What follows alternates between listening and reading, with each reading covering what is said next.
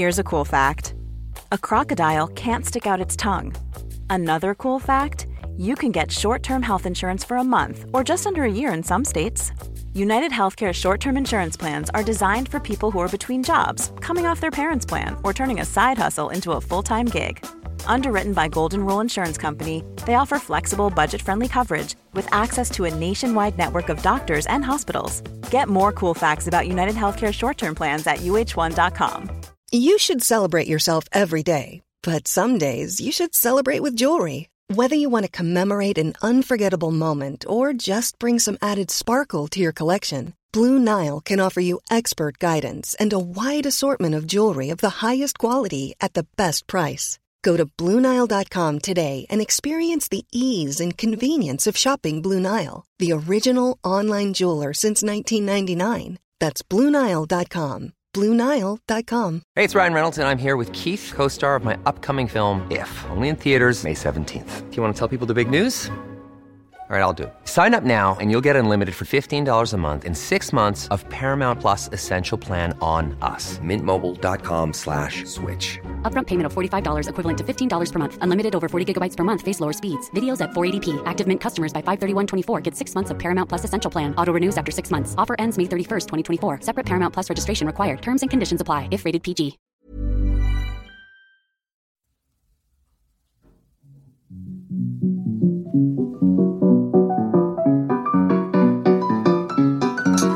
Bienvenido a un episodio más de Cómete al ENARM, el podcast en donde platicamos de forma rápida y detallada lo esencial para el nacional.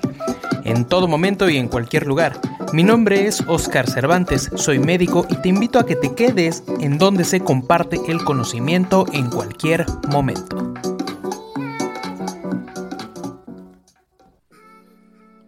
Antes de empezar con el episodio del día de hoy, te quiero preguntar algo. ¿Nuestro temario y calendario consideras que es el adecuado? ¿Nuestro tiempo de estudio es eficaz y de calidad? ¿Consideramos que estudiar es formar un hábito? Pues sí, así es. Estas preguntas yo las tenía hace un año, lo viví, lo aprendí y para eso estoy aquí, para ayudarte. Te invito a que formes parte de nuestro curso Hackea tu cerebro, tu vida, tu ENARM. Nuestro curso Hackea tu cerebro 3.0 te va a ayudar para esto y mucho más. Cómo formar un hábito paso a paso, cómo utilizar aplicaciones importantísimas para tu estudio, tanto de organización como de estudio. Asimismo vamos a estar viendo 10 hábitos para cuidar tu cerebro, para cuidarte mental, emocional, académicamente y físicamente todo es importante. Pero si esto no te basta, también vamos a estar viendo cuáles son las peores técnicas de estudio que no son muy buenas y tal vez consideramos buenas y las mejores, las que te van a estar ayudando a potencializar tu estudio, tu academia, tu cerebro. Entonces, te esperamos sábado 6 de marzo, 6 pm. Cualquier cosa, mándame un mensaje a nuestras redes sociales como arroba medimexa y te puedes inscribir con todo gusto. Nos vemos sábado 6 de marzo, 6 de la tarde.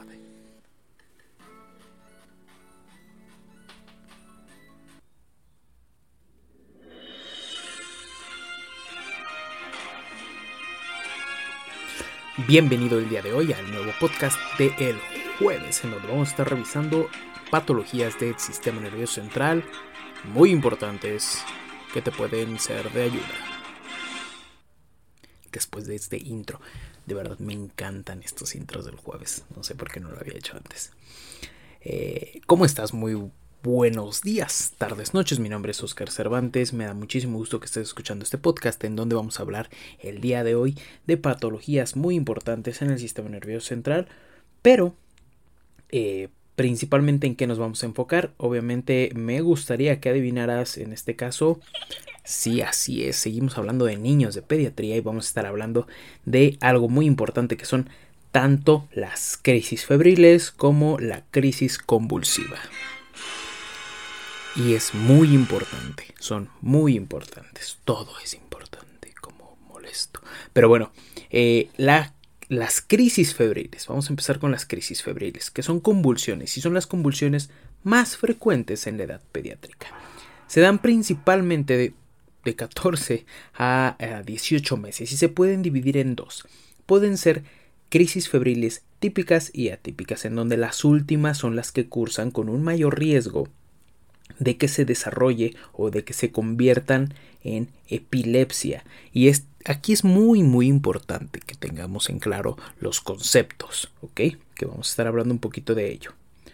Eh, las crisis febriles, en este caso las crisis febriles típicas, van a ser generalizadas de menos de 15 minutos y aparecen una sola vez en el cuadro febril.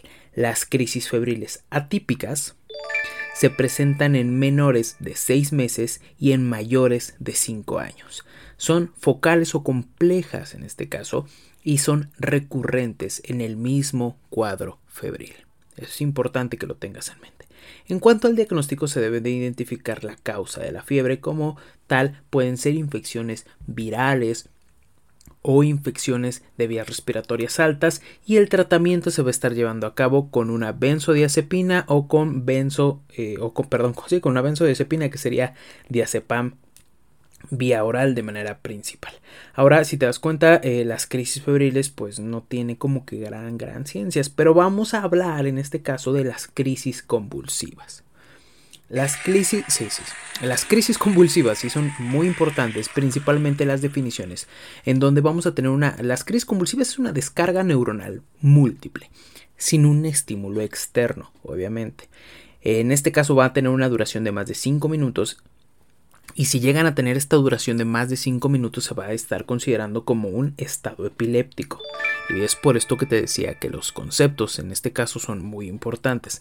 Si estas eh, si una crisis convulsiva dura más de 5 minutos y no se recupera la conciencia, es un estado epiléptico. Ahora, las crisis convulsivas, que seguramente ya lo viste a lo largo de la escuela de medicina, o si eres estudiante los estás viendo en este momento, se pueden dividir en tónico-clónicas, en tónicas, en clónicas, en ausencia, en medioclónicas, y que también las vamos a ver, las vamos a recordar. Pero en este caso, las tónico-clónicas generalizadas son las más reconocidas en niños, ¿ok? Porque las demás son un tanto difíciles de reconocer. Y las crisis focales. Las crisis focales van a estar presentando más riesgo de generar epilepsia. No es lo mismo epilepsia que estado epiléptico, que crisis convulsiva, que crisis febril. Espero que te haya quedado claro qué es una crisis febril, qué es una crisis convulsiva.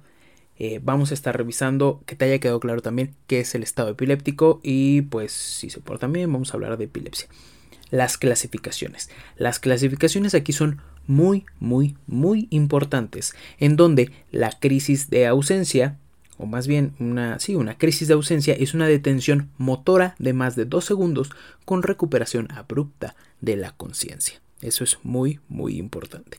En cuanto a las crisis mioclónicas son breves sacudidas involuntarias, focales o segmentarias que van a estar precipitándose principalmente al despertar. Muy bien. En cuanto a las crisis tónicas, son contracciones musculares sostenidas, simétricas o bien asimétricas. Y en cuanto a las crisis clónicas, son bruscas, arrítmicas y pueden ser simétricas. Las tónico-clónicas es la combinación de estas dos y son de las más como reconocidas o las más comunes. Y las atónicas es la pérdida súbita del tono obviamente del tono muscular, ¿no? estoy hablando de otra cosa. En cuanto a los factores de riesgo, ¿cuáles pueden ser? Pueden ser muchísimos los factores de riesgo, pero es importante que nos quede claro que la fiebre, como ya te lo dije, las crisis febriles, las enfermedades sistémicas o bien los traumatismos son de los más importantes. En este caso, obviamente. Eh, dentro del diagnóstico se puede evaluar que el estado de conciencia esté presente y el tipo de actividad motora. Ahora, los síntomas sensoriales autonómicos también pueden estar afectados y en este caso un estudio importante que es el electroencefalograma eh, se deben de indicar en epilepsia y el tipo de epilepsia que se está generando también, no estamos hablando ahorita específicamente de epilepsia, y se deben de realizar en, las, en todas las crisis convulsivas de primera vez. Eh, hay otro estudio que es la polisomnografía, que es muy sonado principalmente en SAOS, que nada que ver con esto, pero eh, te ayuda a realizar el diagnóstico diferencial eh, que sea principalmente por un trastorno de sueño o por una crisis convulsiva. Y la neuroimagen. La neuroimagen de primera elección en este caso es la resonancia magnética. Inicialmente, en el tratamiento, inicialmente se debe de colocar en decúbito lateral y proteger la vía aérea. Recuerda que la vía aérea es siempre lo más importante que se busca cuidar en un paciente. En el estado epiléptico, el tratamiento de primera línea es benzodiazepina. La crisis en fase ictal es benzodiazepina como lorazepam o diazepam. Y en caso de no ceder con este tratamiento, se debe de utilizar o fenitoína o fenobarbital o ácido valproico. Y en este caso nada más te voy a hablar que es las crisis convulsivas y las crisis febriles. Espero que te haya gustado, que te haya quedado claro. Eh, te pido por favor que nos sigas en nuestras redes sociales como arroba medimexa, que también te puedas suscribir, que nos puedas, le puedas dar ahí el botoncito de seguir por si eres de las personas que apenas está enganchando con el programa, que le des ahí el botoncito de seguir en Spotify, nos ayudas mucho a eso, y si nos estás escuchando en Apple Podcast, que nos puedas dejar una reseña, eso nos ayuda muchísimo a crecer y a subir en esa red, y también que te puedas suscribir a nuestro canal de YouTube en donde estamos subiendo cursos en vivo y videos muy muy buenos para ti. Espero que estés muy bien, que te haya quedado claro. Cuídate mucho, por favor. Nos estamos viendo. Adiós. Hi, I'm Daniel, founder of Pretty Litter. Cats and cat owners deserve better than any old-fashioned litter. That's why I teamed up with scientists and veterinarians to create Pretty Litter. Its innovative crystal formula has superior odor control and weighs up to 80% less than clay litter. Pretty Litter even monitors health by changing colors to help detect early signs of potential illness. It's the world's smartest kitty litter. Go to prettylitter.com and use code ACAST for 20% off your first order and a free cat toy. Terms and conditions apply. See site for details.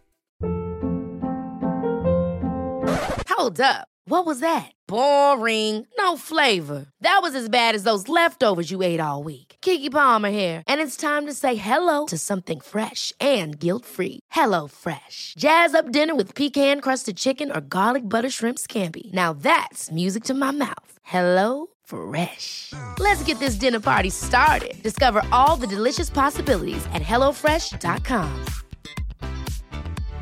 How would you like to look five years younger? In a clinical study, people that had volume added with Juvederm Voluma XC in the cheeks perceived themselves as looking five years younger at six months after treatment. Look younger, feel like you. Add volume for lift and contour in the cheeks with Juvederm Voluma XC. Reverse signs of aging by adding volume to smooth laugh lines with Juvederm Volure XC. For important safety information and to find a licensed specialist, visit juvederm.com. That's J U V E D E R M.com. Not for people with severe allergic reactions, allergies to lidocaine, or the proteins used in Juvederm. Common side effects include injection site redness, swelling, pain, tenderness, firmness, lumps, bumps, bruising, discoloration, or itching. There's a risk of unintentional injection into a blood vessel, which can cause vision abnormalities, blindness, stroke, temporary scabs, or scarring. Talk to a licensed specialist to find out if it's right for you.